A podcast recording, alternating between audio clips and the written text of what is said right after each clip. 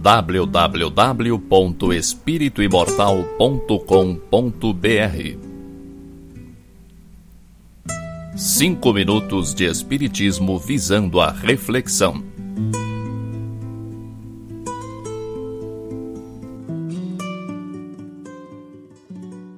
Você aceita opiniões diferentes da sua? Você concede ao outro o direito de pensar diferente de você? Cada vez que você discute, você está defendendo o seu ponto de vista. Algo errado nisso? Sim. Não conheço ninguém que tenha mudado sua opinião por perder uma discussão. Você pode argumentar dizendo que há discussões saudáveis, que das discussões nascem ideias novas, que qualquer discussão é válida desde que haja respeito. Não posso julgar você por isso. Eu também pensei assim por bastante tempo. E mesmo hoje, quando estou convencido de que discussão alguma vale a pena, quando o orgulho me pega desprevenido, eu exercito minha capacidade de argumentação discutindo. O que eu ganho discutindo? A satisfação íntima de constatar que tenho argumentos sólidos e precisos. O prazer fugidio de não me deixar vencer. Pois é isso que predomina numa discussão o propósito de não se deixar vencer, a determinação de fazer valer a sua opinião, a sua ideia, a sua versão dos fatos. Não importa com quem você trave uma discussão, seu chefe, sua vizinha, seu marido, seu filho, sua mãe, seu professor, o motorista que se atravessou na sua frente, o gerente do banco, o camelô, a moça do caixa do supermercado. Você não está preocupado em chegar num acordo você não está em busca de um denominador comum? Você não está pondo em jogo quem está com a razão. Você só quer provar que você está com a razão. Você só quer que fique bem claro que você está certo.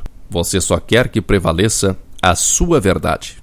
Se você não concorda, se você acha realmente que não é assim, talvez seja a hora de refletir um pouco a respeito. Lembre-se de suas últimas discussões. Busque na memória suas discussões mais marcantes. Então você é obrigado a concordar com tudo que os outros falam? Claro que não.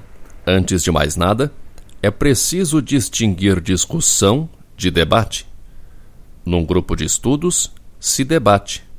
Se você quer aprender algo novo, se você quer analisar outras ideias, você debate. O debate pode ser chamado de discussão, não há problema nisso. O que importa é que nesse caso você está aberto a outros pontos de vista que não o seu.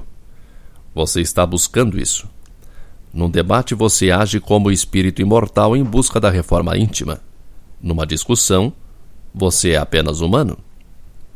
Numa discussão busca-se a vitória, mesmo que a intenção não seja essa, e quase sempre não é.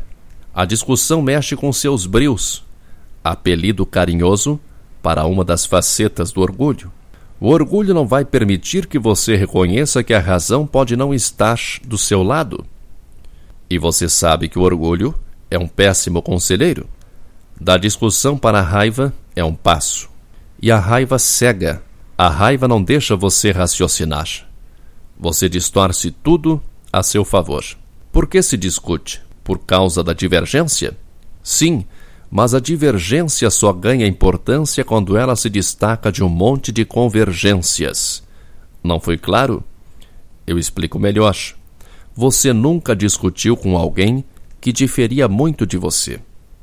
Você só discute com quem tem muito em comum com você.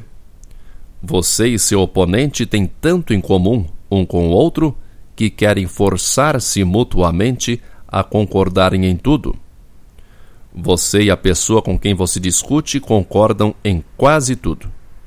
A discussão é a tentativa desesperada de acabar com o quase.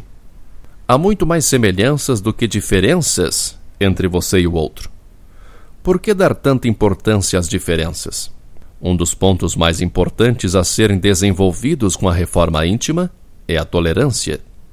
E ser tolerante também é isso: é ganhar uma discussão fugindo dela. Força e paz para você. www.espirituimortal.com.br Cinco minutos de Espiritismo visando a reflexão.